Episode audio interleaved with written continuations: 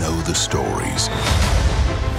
But what if one thing changed everything? That doesn't sound ominous at all. On August 11th, expect the unexpected. It cannot be. Let's be honest, we've been through weirder. And ask yourself the question what if? It appears we have a common enemy. I guess I have to freestyle then. Bienvenidos a 11th otro especial de parte de AFE Network y Cinefiliando. Aquí estamos, Ariel Feliciano y un servidor Lando Reyes, eh, aquí para hablar de, bueno, de esta más reciente producción televisiva de Marvel Studios con What If, esta nueva serie que se está transmitiendo en Disney Plus, ya lleva tres episodios eh, bastante interesantes. Y Ariel y yo queremos debatir un poco de lo que hemos visto hasta ahora. Ariel, ¿por dónde tú quieres iniciar? ¿Comenzamos con, con el primero? Sí, Mira, tú sabes que, que What If eh, es uno de los proyectos de Marvel que, que más ha llamado la atención porque son las historias que ya conocemos, ¿verdad? Con un pequeño giro, un pequeño cambio, un, un acontecimiento en particular que hace que las cosas se, se vayan por otro rumbo. Y eso es algo que ellos han hecho en, en los cómics y ahora están, eh, lo traen a, a la televisión. Y de verdad que eh, hasta ahora me ha sorprendido los tres episodios que hemos visto. El primero fue el de la Capitana Carter de qué pasaría si, si en vez de eh, Steve Rogers, ¿verdad? Peggy Carter se convierte en el super soldado y, Sí. y en vez de ser Capitán América, obviamente ya no es norteamericana, sino que se convirtió en, en la Capitana Carter que representaba al. Reino Unido, ¿verdad? Y, y de verdad que me, me gustó el capítulo. Entiendo que ellos hicieron un, buen un- trabajo. un buen punto de partida. Sí, y más que eh, entiendo que de lo que hemos visto hasta ahora es como el que menos cambios tenía a la historia original. Sí. Era, era como el que más se apegaba, ¿verdad? Simplemente ese acontecimiento de que Peggy se volvía el super soldado, entonces eh, ya Steve Rogers, eh, el pobre, no, no era el super soldado, pero aún así le encontraron algo, le encontraron algo que hacer y siguieron enfrentándose a Red Skull, igual que, que la historia original, o sea que eh, ellos hicieron un buen trabajo para introducir al público a ese universo sin cambiar ya tanto eso que el público conocía con, con la historia del Capitán América, el, el primer Avenger. Sí, definitivamente eh, este primer episodio yo entiendo que funcionó muy bien como para kickoff de, de la serie y el- ellos evidentemente contaron con, ellos cuentan con una muy buena parte de los actores originales eh, para, para poner sus voces. Y para el segundo, para el segundo episodio, que particularmente para mí ha sido mi favorito de lo que hemos visto hasta ahora, eh, también tiene un lado eh, sentimental porque es la última, bueno, vamos a decirlo así, la última actuación de Chadwick Boseman como T'Challa. Y aquí sucede que, ¿qué hubiese pasado si T'Challa es que quien resulta ser raptado por eh, los Ravengers en vez de Peter Quill. en lugar de Peter Quill? Eh, entonces, de verdad que lo que se plantea aquí es como el, el Superior Star-Lord. Un Star-Lord muy diferente, a pesar de que tiene sus similitudes en algunas cosas. Eh, pero más como carismático, más, más más people- querido, más popular. exacto. Y tú sabes que De se ha, se- se, se ha dicho muchas muchas cosas sobre eso, ¿verdad? Todo el mundo comienza a especular, pero ¿por qué ese, ese Star-Lord es, es más popular? ¿Por qué ese Star-Lord? Obviamente ellos vienen de, de- tienen niñez diferente, ¿verdad? Eh, Peter Quill, Sí. todo el mundo recuerda por la película, eh, era huérfano de padre, su madre murió de cáncer, eh, y un sinnúmero de cosas. Sin embargo, T'Challa era un príncipe, lo estaban entrenando, ¿verdad? Para eso, para poder eh, tratar con la gente, para poder, para Sí. que sea elocuente. para que sea- Conciliar, diplomático.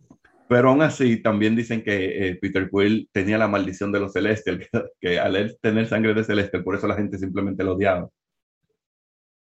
O sea que esa puede ser eh, otra razón. A mí me gustó el capítulo, lo que más me gustó del capítulo fue Cultanos. Porque- Ese es el próximo punto que te iba a decir, que aquí ellos nos, muestran un Thanos totalmente diferente. eh, algo que, porque miren, eh, si hay algo que hay que decir, que hay que reconocer, eh, Thanos es probablemente eh, uno de los villanos que su argumento de su accionar tenía un punto muy válido. Pero entonces, lo que lo, la diferencia en este universo, que, bueno, en este universo que nos plantea, fue que él logró hablar con alguien que le hiciera entrar en razón, el caso de Tachala, que fue que le hizo cambiar de parecer. O sea, él, pero él seguía, él seguía, él seguía teniendo. Él, él lo seguía como que lo tenía ahí. sí, porque pero ya le había dejado eso. No, él le decía a la gente que, que, no, porque si eliminamos a la mitad de la población, y la gente le decía, sigue siendo genocidio. Y él dice, bueno, pero. pero tengo pero, un punto. Sí, pero tengo un punto. pero eh, esa fue quizás la parte que más me gustó. Y obviamente también vimos a un collector, ¿verdad? Eh, un poquito sí. diferente, porque el collector que habíamos visto hasta ahora era un collector más eh, calmado, un colector que simplemente aparecía para comprar o, o, vender algo, pero aquí lo vimos, ¿verdad? Eh, eh, en acción, lo vimos utilizando las armas que tenía, utilizando todo, todo eso que había coleccionado a su disposición. Y eso también me pareció bien interesante. Tú sabes que algo antes de que sigamos con el segundo, algo que me llamó la atención del primero fue que yo, cuando lo comencé a ver, yo dije, bueno, pero entonces Steve Rogers se quedó sin pito y sin flauta, pero eh, ellos como que adelantaron la historia y Howard Stark, no, no Tony Stark, le creó un traje similar al primero que usó eh, Tony Stark para que él se convirtiera, ¿cómo era que se llamaba el personaje? eh, de Hydra Stomper. Hydra Stomper, que era una versión muy similar al, como al primer traje de, de, Iron Man, bastante sí, grande. al que, al que utilizaba Jebediah después, el que utilizó Exacto, Jebe, era más similar al que utilizaba Jebediah, y fue simplemente porque al cambiar la historia, ellos consiguieron el Tesseract antes. Recuerda, Ajá, que, recuerda que el Tesseract desapareció junto con el Capitán América cuando, eh, uh -huh. ¿verdad? Él, él estrelló el, el helicóptero. Y entonces aquí el Tesseract ellos lo consiguen antes y por eso Howard puede crear una forma para, de energía para él entonces eh, crearle ese traje a, a, Steve Rogers y que Steve Rogers de todas formas termine convirtiéndose en un héroe. Sí, ese toque yo entiendo que fue muy bien. Eh, el tema de, evidentemente, de la relación de ellos dos, también entiendo que funcionó bastante bien. Y yo entiendo que Marvel eh, tiene una muy buena representación de, de sus personajes, incluso comenzar con ese protagónico femenino, yo entiendo que fue una muy buena iniciativa de su parte, especialmente en el mundo que vivimos hoy en día. Y que ya ellos habían anunciado que, que ese personaje, ¿verdad? Uh -huh. De Capitana Carter iba a aparecer en todas las temporadas de, de What If. O sea que sabemos que viene una segunda temporada y por lo menos uno de los capítulos eh, ella va a volver a aparecer. Esperamos que sea la continuación, ¿verdad? De donde se, se quedó este primer episodio. Y, y, ellos saben que ellos tienen algo bueno entre manos, especialmente con ese personaje de, de Capitana Carter, porque sí. eh, se ha hablado de quizás el personaje aparezca en live action, ya sea en una serie de televisión y, o, o en alguna película, y, y, la actriz que lo interpretó, eh, Ellie Atwell, creo que era que se, que se llamaba, sí. que hizo también la serie de, de Jim Carter, está dispuesta mm. a interpretar el personaje en cualquier no, medio que Marvel. Tú sabes que, tú sabes que Silvio en cualquier, forma que Marvel le sugiera, ya sea una serie independiente animada, ya sea en, versión live action. Y, y, vamos a ver qué Kevin Feige, ¿verdad? Hará, porque sabemos que tiene unas cuantas cositas en su plato, pero eh, siempre hay tiempo para organizar algo. Ellos han sabido armar muy buenos planes de trabajo, vamos a decirle así, porque ese universo, mantenerlo y con la coherencia y los detalles que ellos conllevan, Mira, no y, debe ser nada fácil. Y no solamente eso, el hecho de que ellos decidieran expandirlo a la Eso lo va a ser más ¿verdad? complicado. Eso lo complicó muchísimo más porque vimos que cuando ellos intentaron hacer eso con Agents of S.H.I.E.L.D., no funcionó. Porque estaban sí. muy divorciados el uno de la otra. Agents of S.H.I.E.L.D. intentaba perseguir las películas, pero las películas no hacían ninguna referencia a Agents of S.H.I.E.L.D. Pero ahora uh -huh. con, con esto que Marvel está haciendo, sí, va a ser es algo similar a lo que Star Wars está haciendo, que todo es canon, todo lo que veamos eh, en las series como Loki, WandaVision y, y Falcon and the Winter Soldier sí afectará la, las películas de, de, alguna manera u otra. Y eso es algo un poquito complicado. Y, sí. y al ellos eh, hacer eso, simplemente eh, se buscaron más trabajo. Sí, eh, sí, sí, definitivamente complican la cosa, pero aquí yo entiendo que ellos se pueden salir un poco más con la suya sí. por el tema de, de, hacerlo animal. También eso, eso ayuda a facilitar, si se quiere llamar, de, de, algún, de, alguna, de alguna forma. Entonces, sí.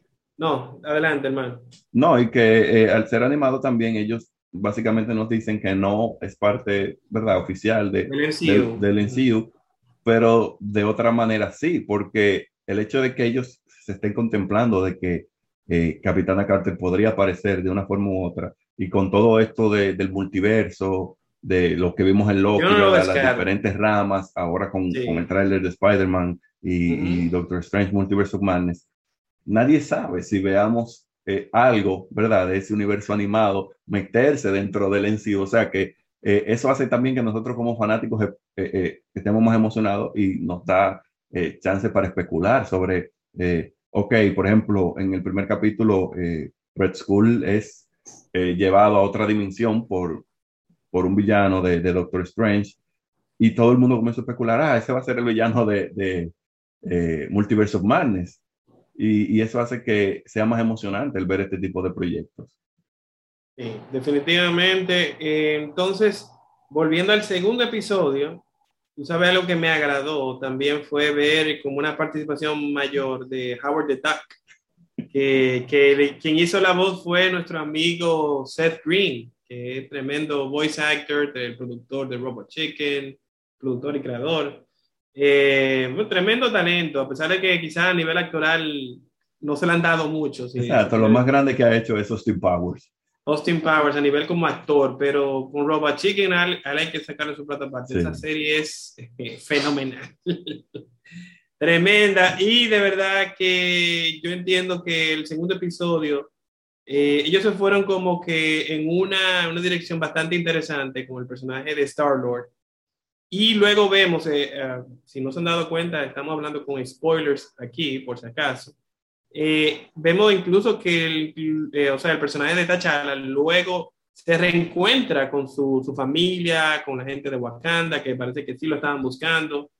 Y la dinámica, la dinámica familiar eh, de Guardianes de la Galaxia queda presente también. O sea, que no es solamente rápido y furioso, que está latente Sí, el tema de la aunque, aunque Dave Bautista se quejó de que no lo llamaron para hacer la voz de Drax. Luego, luego de ver el episodio yo lo entendí. La participación de Drax era demasiado Menos. muy pequeña como para, para llamarlo. O sea, Sí, sí, sí. llamarlo a él para eso, yo creo que hubiese sido un insulto mayor al simplemente no llamarlo.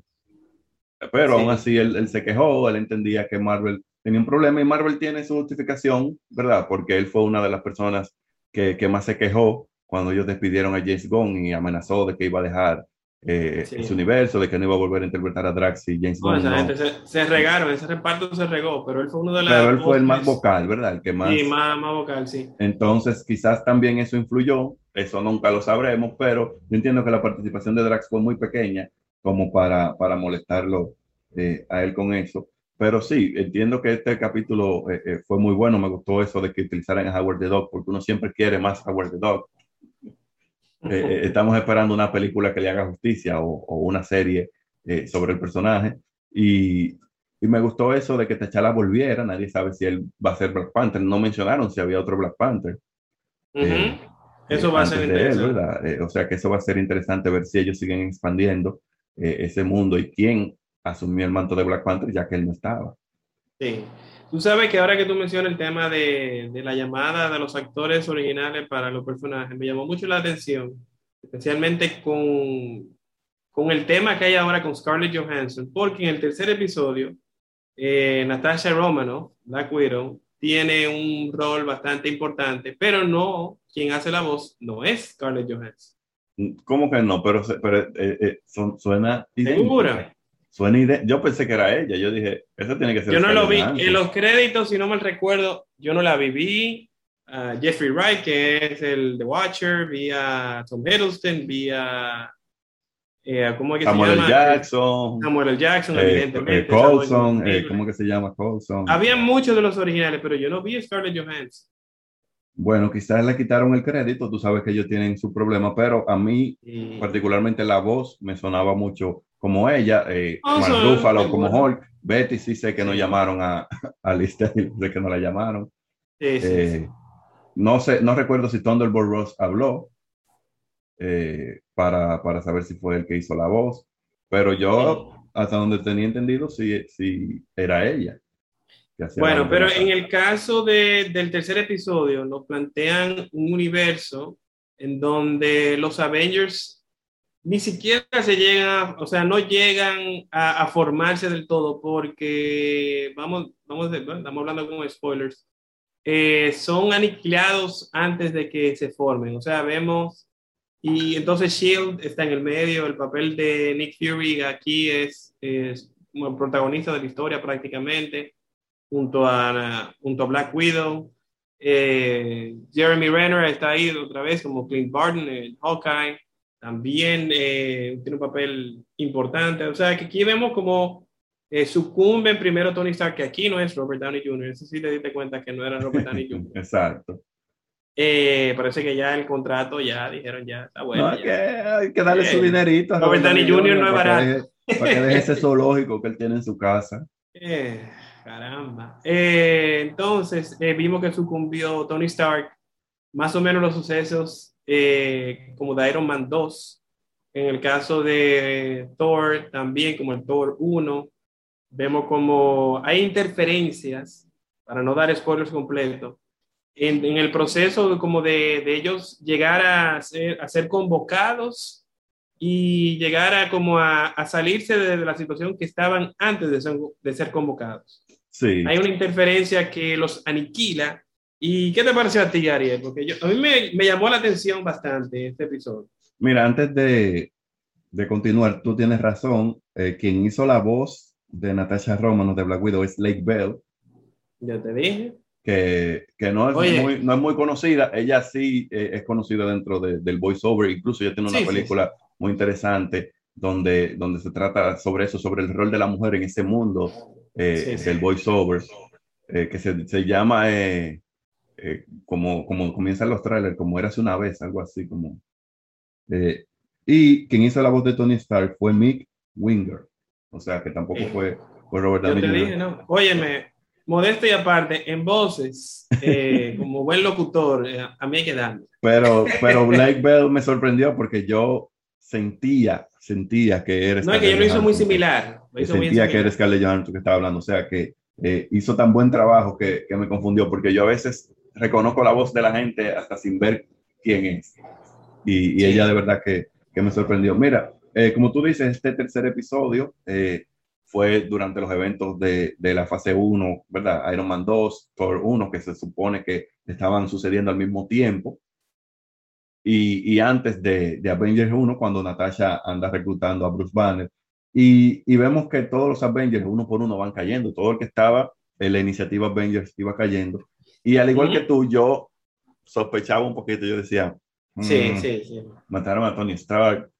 Hawkeye dice que él no disparó, pero la flecha se salió y, y como que no veíamos qué estaba sucediendo.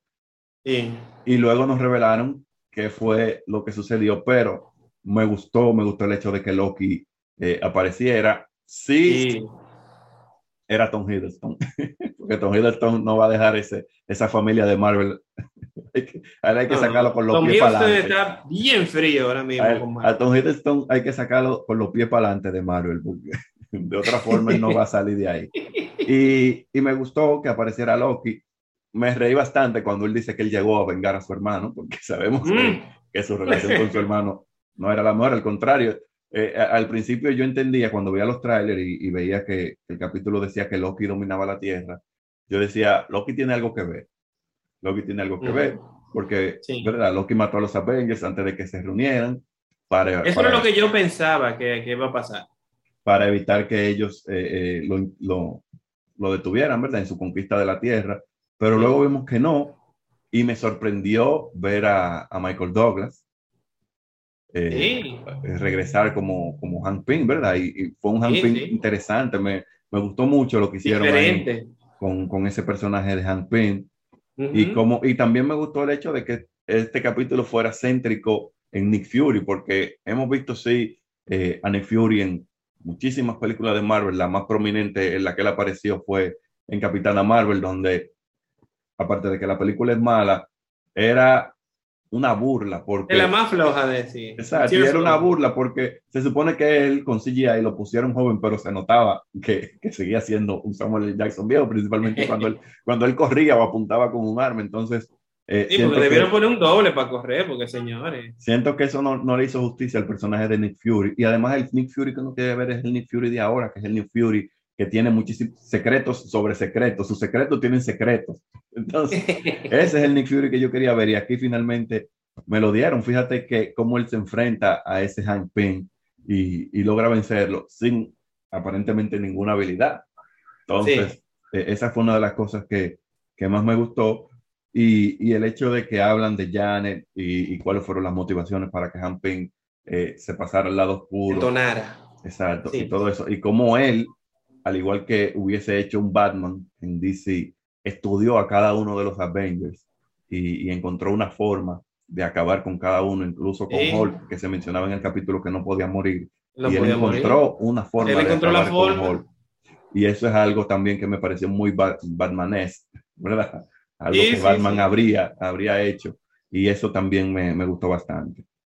Sí, sí, yo entiendo que eh, a nivel de, de arco, bueno, y de, de, o sea, como la implicación de lo que se podía lograr como una idea bastante descabellada, fue de la, de la más interesante que hemos visto hasta ahora. Todavía quedan más episodios, yo entiendo que esta serie va a seguir dando bastante de qué hablar. Ariel y yo probablemente nos volvamos a reunir para seguir hablando de What If, de Marvel Studios, que se transmite todos los miércoles en Disney Plus. Ariel, ¿algo más que tú quieras aportar de la serie? nada, la gente que la vea, si, si no la ha visto, es divertido ver, ¿verdad? Dónde, cuáles son los cambios que ellos le hacen al universo, eh, cuáles son las cosas que, que permanecen igual, y también para que reconozcan a ver cuáles son las poses que cambiaron o siguen siendo los, los mismos actores, porque a mí la de Natasha de verdad que me, me engañó. Sí, sí, sí. Bueno, Ariel, ¿dónde la gente te puede seguir para que te contradiga y te diga, no, usted está equivocado? En Instagram y en Twitter, arroba Ariel Feliciano 5, también en Instagram, AFE Network, visitar la página arielfeliciano.com y obviamente aquí en el canal de YouTube recuerden suscribirse y darle like y si les gustó, compartirlo con sus amigos.